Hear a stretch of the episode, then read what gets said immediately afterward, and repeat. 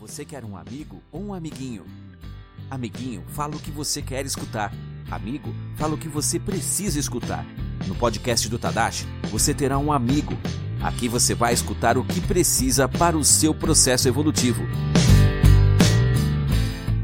Olá, vamos ser felizes?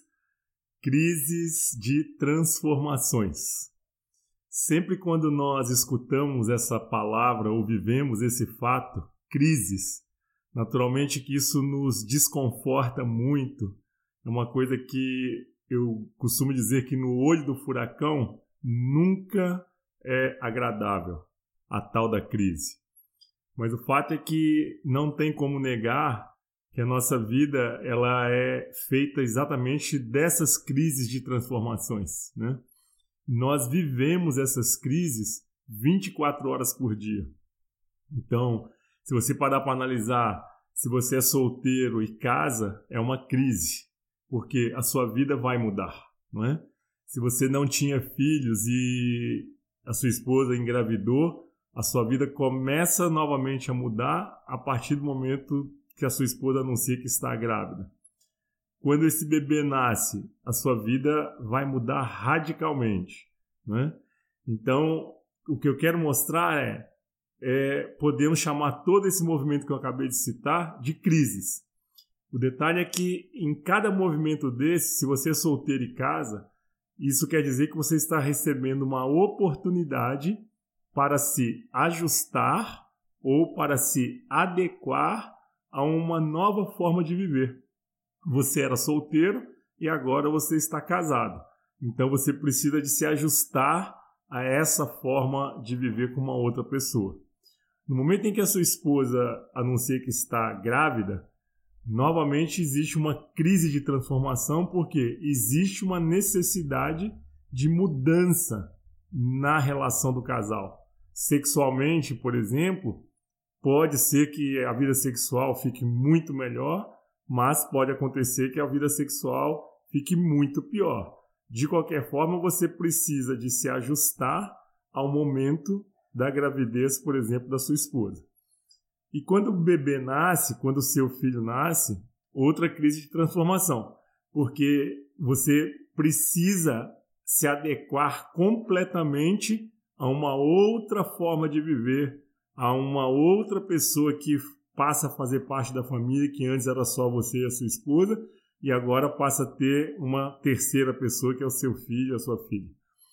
Então, o que eu quero mostrar é que todo esse movimento, quando acontece, você, na verdade, recebe, podemos dar o nome de crises de transformações, e você recebe uma oportunidade exatamente para se ajustar, uma oportunidade para mudar, uma oportunidade para transformar e encontrar uma outra forma de viver. E dentro da psicologia transpessoal, quando nós falamos de crises de transformações, e quando eu digo que 24 horas por dia nós vivemos essas crises, é 24 horas por dia. Por quê? Quantas pessoas, e talvez você já tenha vivenciado isso, depois, por exemplo, de um acidente de carro, tá certo? Ou qualquer outro tipo de acidente, quebrar uma perna, é, sofrer algum tipo de, de lesão, e depois desse acidente mudam radicalmente a vida, tá certo? Ou depois de passar por uma doença e conseguir superar e se curar dessa doença, também tem uma guinada total na vida e uma mudança radical na vida.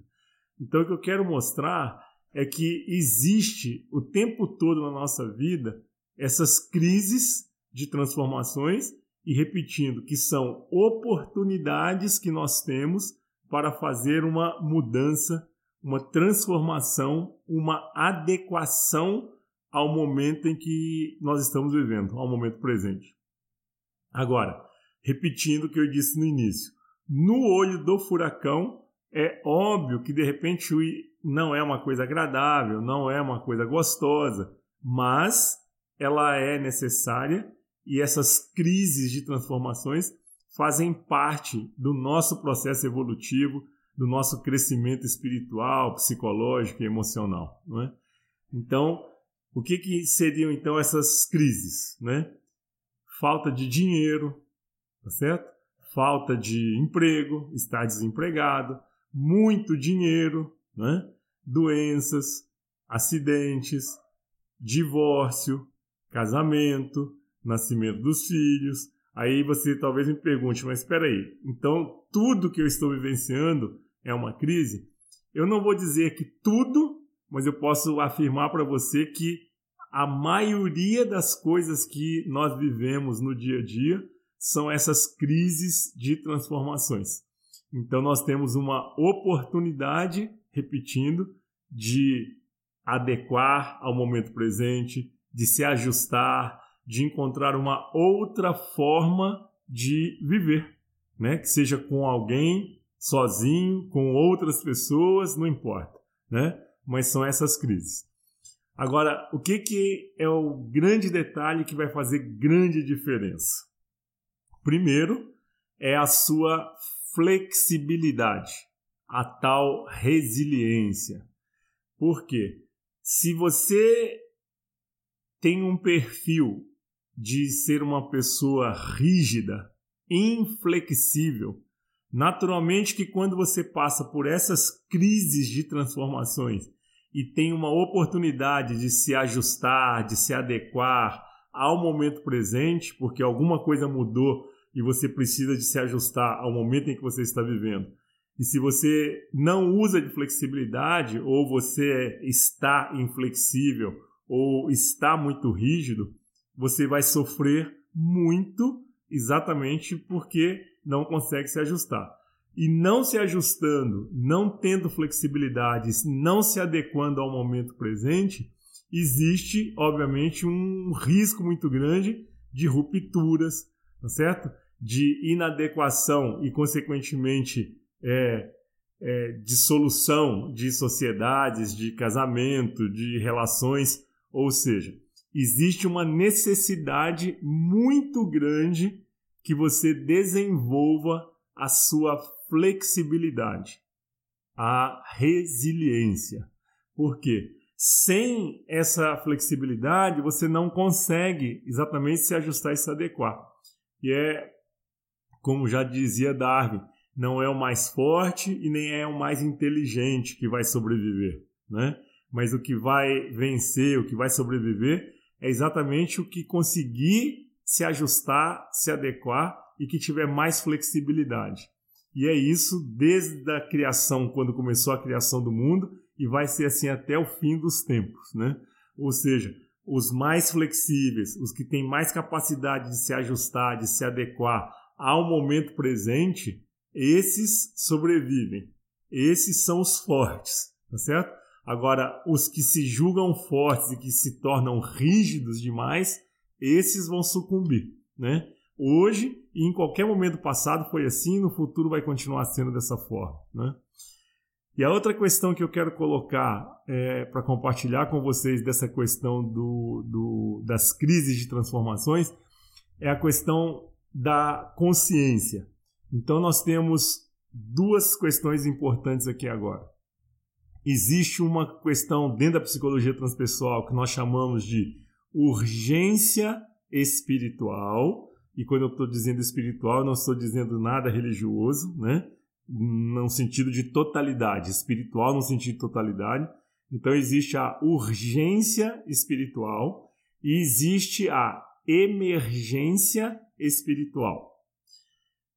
Para as duas situações, para a urgência espiritual e para a emergência espiritual, as crises de transformações que eu acabei de citar, elas já estão acontecendo.